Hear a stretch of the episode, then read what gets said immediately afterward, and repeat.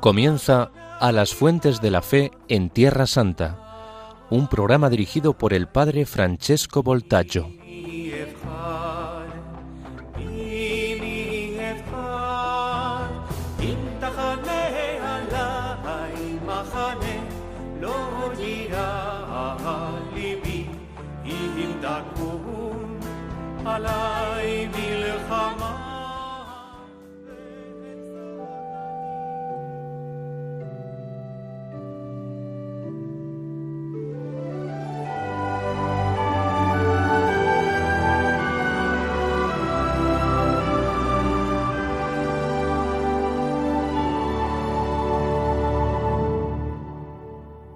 ya resuelto.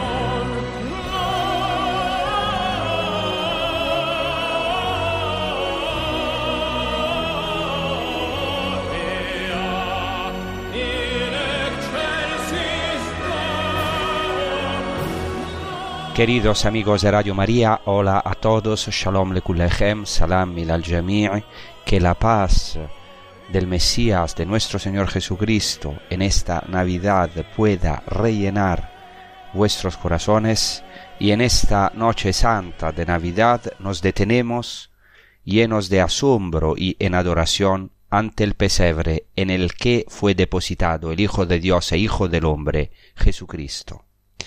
Ya dediqué el último episodio al pesebre de Belén, pero hoy quisiera profundizar en algunos aspectos de este maravilloso misterio.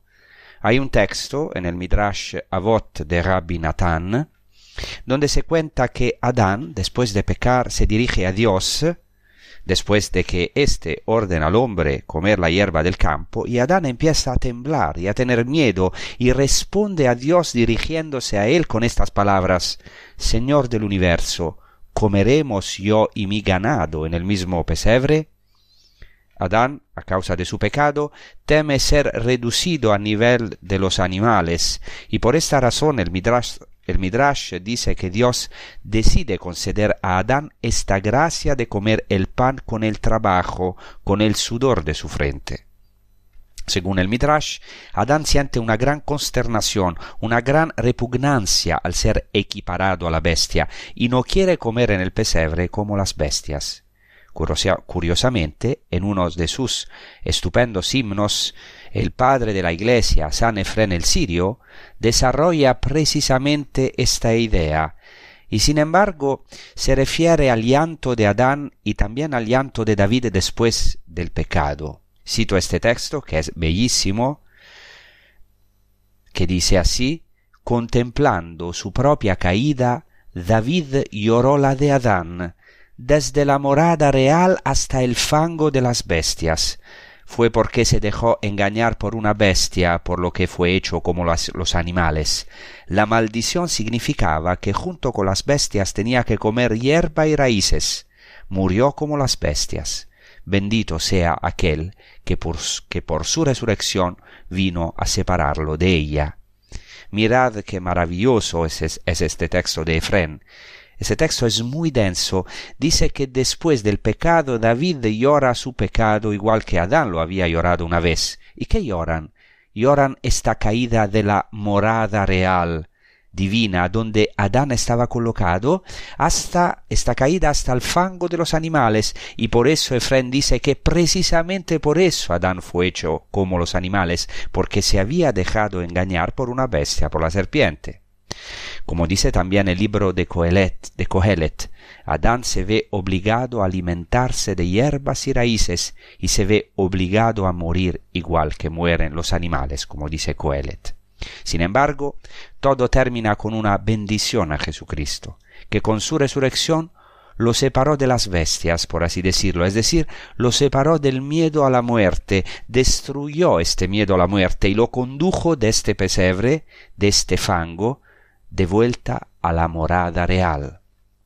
He aquí el sentido profundo de la Navidad. Dios baja al pesebre, como dicen varios padres de la Iglesia, entre ellos San Agustín. San Agustín subraya que Jesucristo baja al lugar donde estábamos obligados a comer, nosotros los pecadores, y así equipara de alguna manera el pesebre con el lugar del pecado. Dios se puso allí donde habíamos caído, donde teníamos que comer a causa de nuestros pecados, se puso allí para hacernos resucitar, y allí se hizo nuestro alimento, allí se hizo nuestro pan, destruyendo el pecado, destruyendo el miedo a la muerte, destruyendo ese terror del hombre a ser aniquilado, terror a no tener algo más que la corrupción que experimentamos en la naturaleza que es dolorosa. Por eso Dios, al hacerse niño, al ponerse en el pesebre, se hace pan subrasustancial, es decir, pan celestial que nos hace celestiales, que por eso nos hace hijos de Dios, que nos da la inmortalidad. Por eso Jesús dice en el, Evangelio de Juan, al capítulo 6, el que come mi carne y bebe mi sangre tiene vida eterna. Dios mismo en Belén se hizo alimento para el hombre, se hizo pan se hizo bebida. Entonces podemos ver cómo el simbolismo concentrado en este pesebre es riquísimo, tanto que para los padres el pesebre se convierte incluso en un símbolo del altar.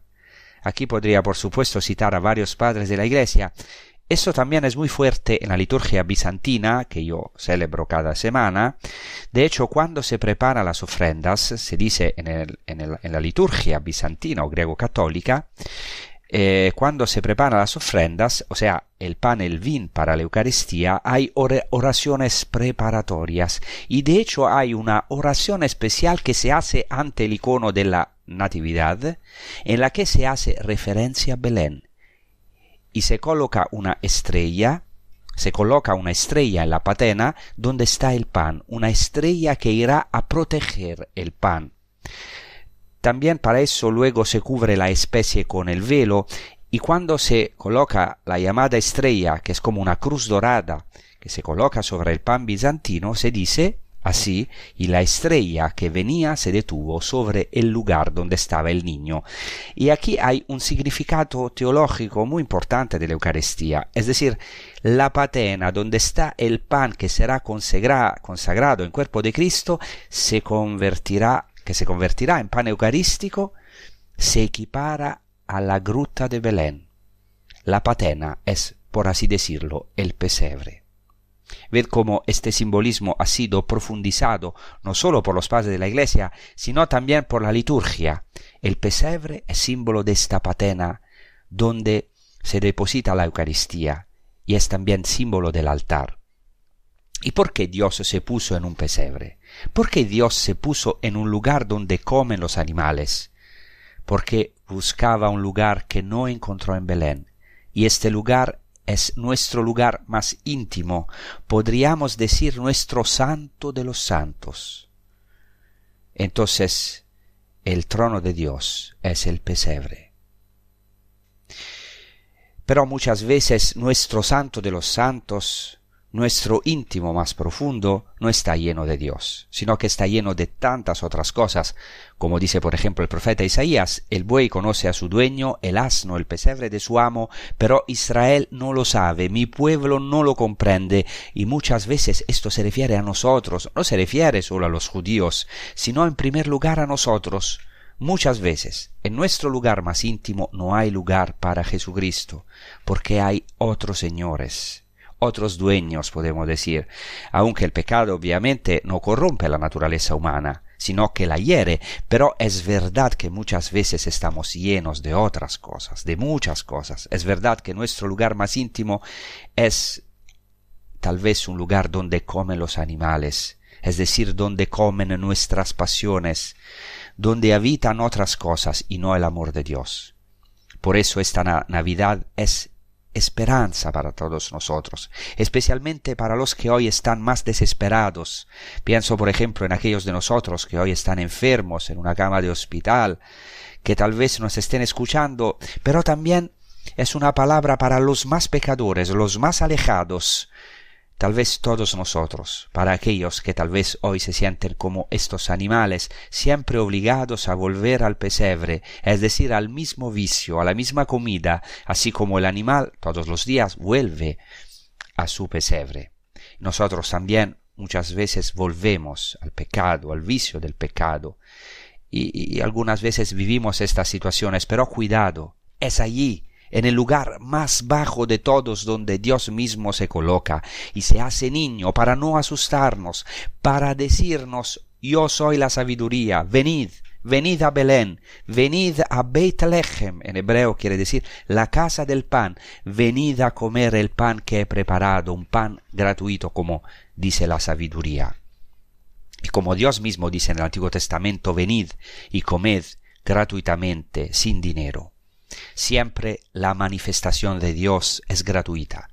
Cae, para así decirlo, en nuestro pesebre, en nuestros problemas, en nuestras angustias, incluso en nuestros vicios. Por eso el misterio de Navidad es maravilloso, porque es consuelo para todos, es esperanza para todos. No hay hoy ningún pecador, ningún pastor disperso como estos pastores que reciben el anuncio durante la noche mientras mientras están ocupados en su pesebre alimentando a su rebaño, obligados a una vida lejos del lugar santo. En otras emisiones he dicho como los pastores eran una categoría despreciada, equiparada a los ladrones, a los más grandes pecadores.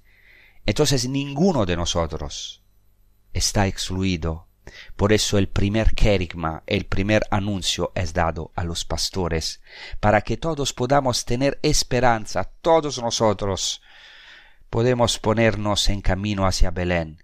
En efecto, Dios mismo nos ha abierto un camino, viene a nuestro encuentro en esta noche resplandeciente de luz, por eso los pastores están bañados por una luz maravillosa, maravillosa, la luz de la misericordia de Dios, de Dios que irrumpe en la historia, que dobla los cielos, entre comillas, dobla los cielos, y aquel que es el incontenible se deja contener.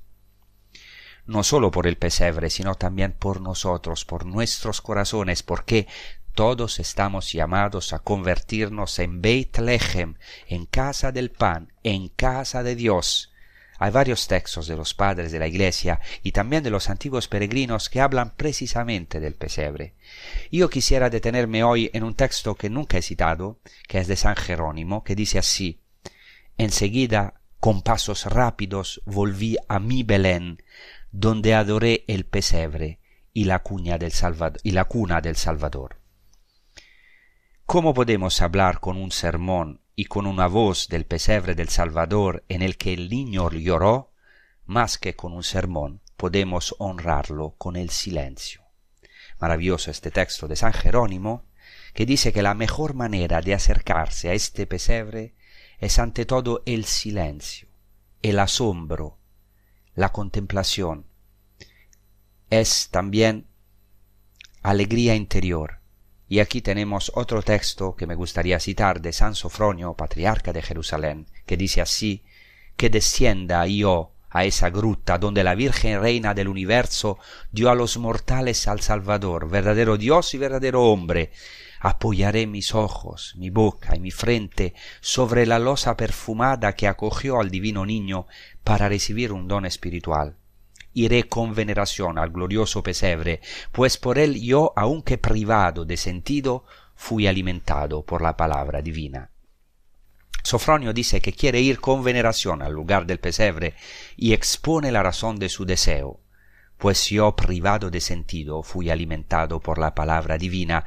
Evidentemente aquí Sofronio se refiere a los animales porque dice que está privado de sentido, igual que aquel buey y aquel asno, igual que aquel Israel que no entendía en aquel momento.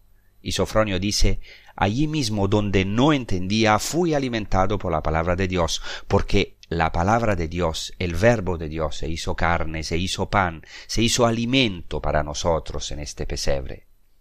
San Jerónimo en una de sus homilías afirma Jesús no nació en medio del oro y de las riquezas, sino en medio del estiércol, en un establo.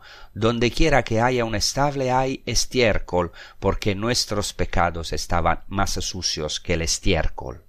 Jerónimo ensalza la gracia que se nos ha dado en Jesucristo, que bajó hasta nuestro estiércol, para así decirlo, hasta nosotros que estábamos en el pozo de la muerte, como dice el Salmo 40, en el cieno del pantano. Jesús bajó hasta lo más bajo, en este pesebre, en este cieno, en esta inmundicia, hasta lo más bajo, allí donde no queremos ver, porque nos cuesta mucho, mucho ver nuestros, nuestros pecados, y tenemos miedo, pero no solo de nuestros pecados, también de la inmundicia, del estiércol de nuestra historia, si me permitís estas expresiones, es decir, de aquellos acontecimientos que para nosotros son acontecimientos de muerte, acontecimientos que apestan a corrupción, nos da mucho miedo, nos da miedo lo que hay dentro de nosotros, y de hecho hasta los psicólogos lo saben, hay muchas cosas que quedan en nuestro inconsciente, pero que al final olvidamos precisamente para no sufrir.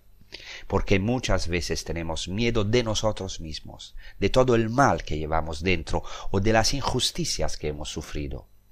Jesucristo bajó a esta inmundicia y por eso alegrémonos, alegrémonos en esta noche, porque Dios mismo vino en Jesucristo a sacarnos de la inmundicia de nuestros pecados o incluso de lo que pensamos que es inmundo o sucio en nuestras vidas. Jesucristo permaneció sin pecado y entró en nuestro fango, por así decirlo, permaneciendo inocente, sin ensuciarse, pero no desdeñó tomar nuestra debilidad, amasarse con la tierra de nuestra humanidad, se hizo hombre en todo, en todo, en todo, menos en el pecado pero sí para tomar sobre sí nuestros pecados. Ahora quiero decir que en esta noche de Navidad decir una palabra de gratitud a Radio María España. Quiero recordar que Radio María España, como todas las Radio María del mundo, que son un milagro, ecco, se sostiene únicamente con donativos de sus oyentes. Nosotros también trabajamos, hacemos estos, estas emisiones gratuitamente. Si queremos que siga adelante, hay que seguir con, si es posible, con nuestra generosidad, sabiendo que el Señor nos da cien veces. Entonces, si queremos que siga adelante y si y, que podáis seguir escuchando programas como este u otros también más interesantes, necesitamos la ayuda de todos. Entonces vamos ahora a escuchar unas palabras que nos los recuerdan. No temáis, os anuncio una buena noticia que será de gran alegría para todo el pueblo. Hoy, en la ciudad de David, os ha nacido un Salvador, el Mesías, el Señor. Es la gran noticia de la Navidad que los ángeles comunicaron a los pastores y que el hombre del siglo XXI sigue necesitando, quizás hoy más que nunca. Noticia que esta radio, sencilla y pobre como los pastores de Belén, lleva 25 años difundiendo en España, cambiando las vidas de quienes escuchan la palabra de Dios y dejan a Jesús nacer en su corazón. Os queremos dar las gracias a todos los que durante estos años habéis hecho posible el desarrollo de esta radio evangelizadora, así como estamos seguros de que seguiréis ayudándonos con vuestra oración, compromiso voluntario y donativos. Contamos también con vuestros testimonios para difundir Radio María al celebrar sus bodas de plata en 2024. Puedes informarte de cómo colaborar llamando al 91 822 8010 o entrando en nuestra página web radiomaria.es. Radio María, una radio que cambia vidas. Entonces, queridos amigos, podemos alegrarnos. Podemos decir verdaderamente con el Salmo que Dios levanta al pobre de la basura para darle un lugar de príncipe, como dice el Salmo, del pesebre al trono celestial. Entonces Dios levanta al pobre, nos levanta de nuestra inmundicia, de nuestra basura, para darnos un lugar de príncipe, como dice el Salmo, para elevarnos.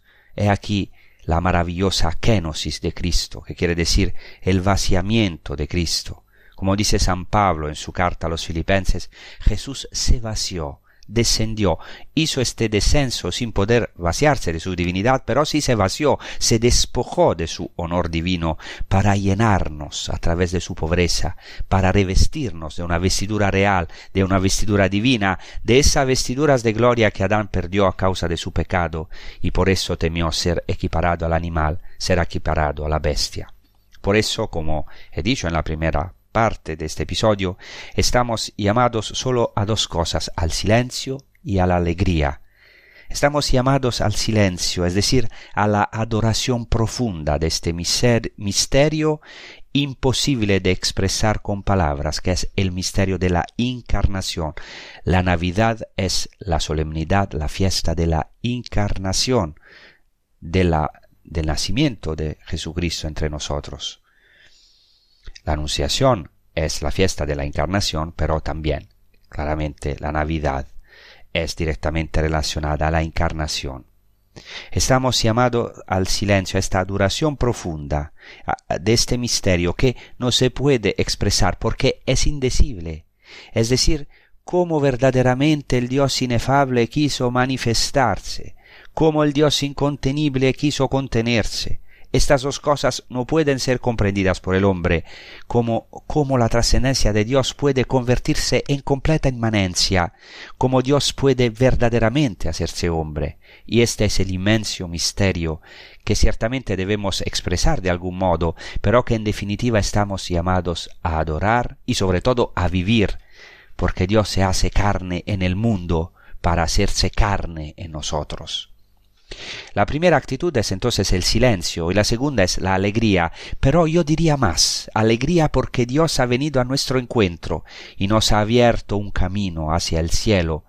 En esta gruta oscura, en este pesebre, hoy podemos encontrar el camino hacia el cielo o el paraíso mismo, porque Jesucristo es el paraíso en nosotros.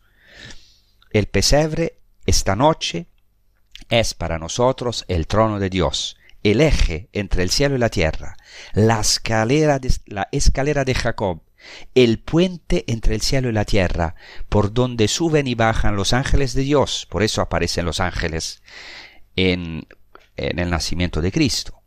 De hecho, sabemos que en el relato de Lucas los ángeles aparecen cantando porque evidentemente esta es realmente la escalera de Jacob, porque cuando en el Antiguo Testamento Jacob huye de la ira de su hermano y se encuentra solo cerca de Bet-El, que quiere decir la casa de Dios, no tiene dónde reclinar la cabeza. Por eso el texto de, del Génesis 28 nos dice que Jacob se reclina en una piedra, pone la cabeza en la piedra, usa una piedra como almohada y allí tiene un sueño, ve una escalera, sulam, un término hebreo que también se puede traducir como camino, un camino abierto, al cielo y los ángeles de Dios subiendo y bajando por él. Y esta es precisamente la presentación que está ante nosotros en el acontecimiento de la Navidad. Cuando nace Jesucristo y se produce esta aparición de los ángeles, porque Él mismo es la gloria de Dios hecha carne. Por eso se aparecen también los ángeles a los pastores, una multitud del ejército celestial que dice Gloria a Dios en las alturas y paz en la tierra a los hombres que Él ama. Con qué fuerza resuena esta palabra hoy. Paz, shalom, salam. En estos espantosos tiempos de guerra aquí en Tierra Santa y en otros lugares del mundo que no olvidamos, Cristo es verdaderamente nuestro shalom, nuestra paz, es el puente entre el cielo y la tierra. Él mismo es la escalera de Jacob, como Jesús dice a Natanael, verás los cielos abiertos, verás a los ángeles de Dios subir y bajar sobre el Hijo del Hombre. El Hijo de Dios se hace Hijo del Hombre, se hace carne en Beit-Lehem, en Belén, en la casa del pan, y Él es verdaderamente Beit-El, la casa de Dios, la casa misma de Dios. Dios finalmente, aunque no haya encontrado un hogar en esta tierra, sin embargo, desea encontrar un hogar en nosotros. De hecho, Él mismo nos acoge en su casa, en su templo. Y este es verdaderamente el deseo que hago para mí, para cada uno de vosotros, que Dios pueda verdaderamente encontrar un lugar en nosotros, encontrar un lugar, Dios que es el incontenible, que no puede ser contenido en ningún lugar, Él mismo pide un lugar. Por así decirlo, llama nuestra puerta. Eso es muy interesante porque incluso la tradición judía la llegada del Mesías está ligada a Elías, el profeta, que a menudo es presentado en la tradición judía y también en varios relatos judíos posteriores como un mendigo que va de puerta en puerta, llama a las puertas y se presenta como un mendigo con ropas sometidas, por tanto no con un poder exterior, sino como el más pobre de los pobres, a ver quién le acoge. Así Dios nos amó, de una manera tan grande y tan loca, que se hizo sin lugar, entre comillas, sin lugar por nosotros. Él, el lugar por excelencia. Cuidado que en la tradición judía uno de los nombres más importantes de Dios es Hammakom, el lugar. Dios, que es el lugar por excelencia, pero que no puede ser contenido en un lugar, pero es el lugar mismo, ha elegido ser sin lugar, ha elegido ser itinerante en este mundo, porque el Hijo del hombre no tiene donde apoyar la cabeza, y no ha encontrado lugar como Jacob, sino una piedra, sino un pesebre de barro, de madera, según la tradición, no ha encontrado lugar, porque buscan lugar en nosotros. Llama hoy a nuestra puerta para que abramos de par en par nuestras puertas a Cristo, como decía San Juan Pablo II. ¿Encontrará Jesucristo un lugar en esta generación? Él mismo dirá con ansiedad, con pena, con ansiedad escatológica, ¿encontrará fe en la tierra el Hijo del Hombre cuando venga? Porque Jesucristo volverá en la gloria, encontrará un lugar. Que nos convirtamos realmente en esta cuna en la que Cristo, el Dios irreprimible, se ha acostado que Él encuentre un lugar en nosotros para que nosotros a su vez encontramos lugar en Él, que es la verdadera casa de Dios, Betel. Jesucristo dice a sus apóstoles en el cenáculo, en el domus de mi Padre, en la casa de mi Padre, hay muchos lugares. Así, acogiendo a Dios en nuestra vida, somos acogidos por Él, somos acogidos en su casa, encontramos un lugar en nuestra vida. Nosotros que tantas veces en nuestra vida no tenemos un lugar donde descansar, no encontramos la felicidad en las cosas del mundo, no encontramos satisfacción ni gratificación, ahora podemos encontrar un lugar en el cielo con Él. He aquí la unión profunda entre Dios y el hombre, entre Dios y nosotros. Dios en esta noche desea ser de verdad a Emmanuel, el Emmanuel, es decir, el Dios con nosotros. Y San Pablo dice, si Dios está con nosotros, ¿quién estará contra nosotros? ¿Quién nos separará del amor de Cristo? Nada, nadie podrá separarnos del amor de Cristo si verdaderamente Él ha decidido en esta noche no permanecer separado de nosotros, sino que ha entrado para unirse a nosotros. Y si así lo deseamos, si deseamos esta gracia. Por eso esta santa noche de Navidad es tan importante para todos nosotros, es decisiva, por así decirlo, si acogemos a Cristo que viene libremente a nosotros, que desea sentarse en el trono de nuestro pesebre, que desea acostarse en nuestro pesebre interior, entonces si habrá sitio en nuestro pesebre, aunque sea un poquito sucio, pero habrá sitio en este mundo para Dios el pesebre se convierte en el trono de Dios. Pero si Dios no encuentra sitio cuando llama a nuestra puerta, el mundo no tendrá lugar para ver a Dios, porque estamos llamados a convertirnos en Bethlehem, en Belén, mucho más a convertirnos en casa del pan de Dios y casa de Dios, Betel, en santuarios, en templos. Nosotros que éramos pesebres, Dios nos convierte en tronos de Dios, Solo tenemos que acoger a Cristo el Señor, que es el Salvador, y cuyo nacimiento renovamos con gran alegría, más con exultación en esta noche. Que esta Navidad esté verdaderamente llena de luz para todos nosotros, que traiga verdaderamente paz al mundo, que traiga sobre todo esperanza.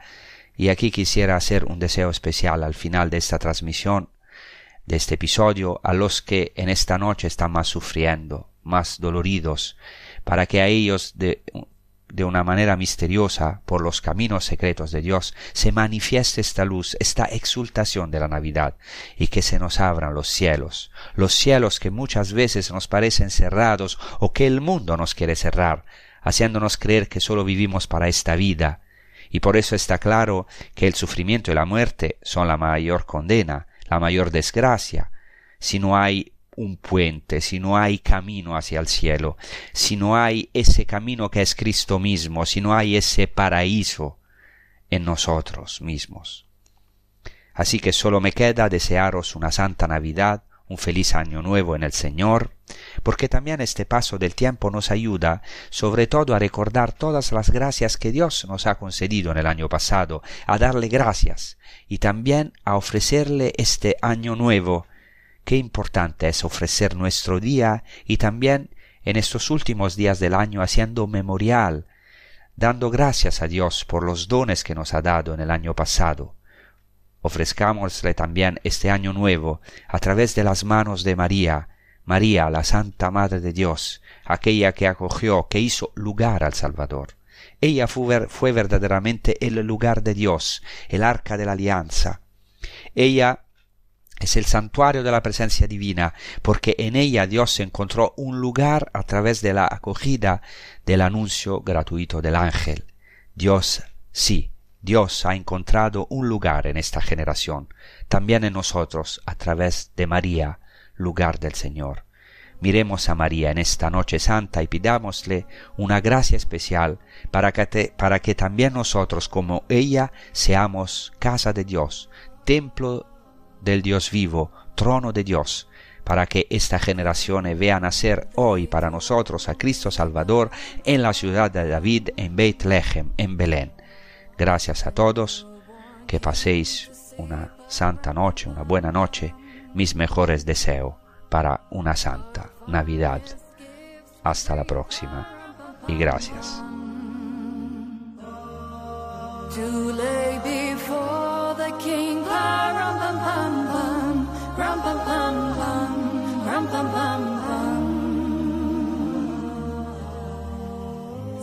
so too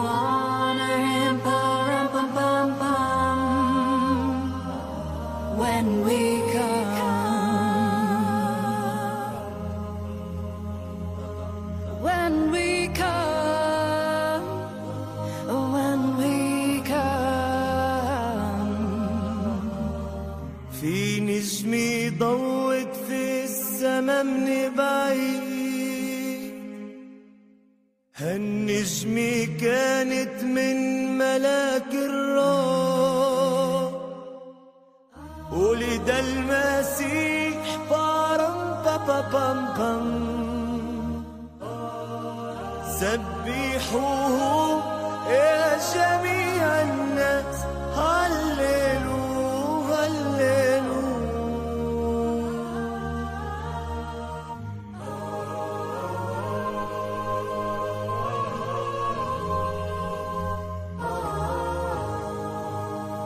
So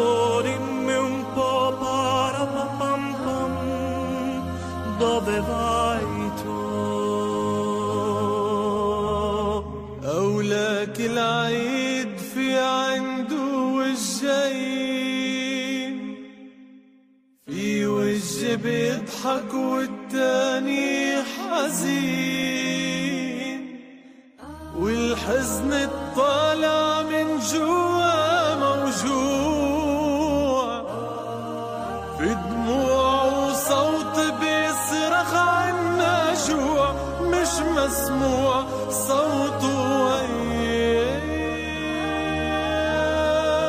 بمغارة صغيرة ولد طفل فقير بشر العالم بفرح عظيم.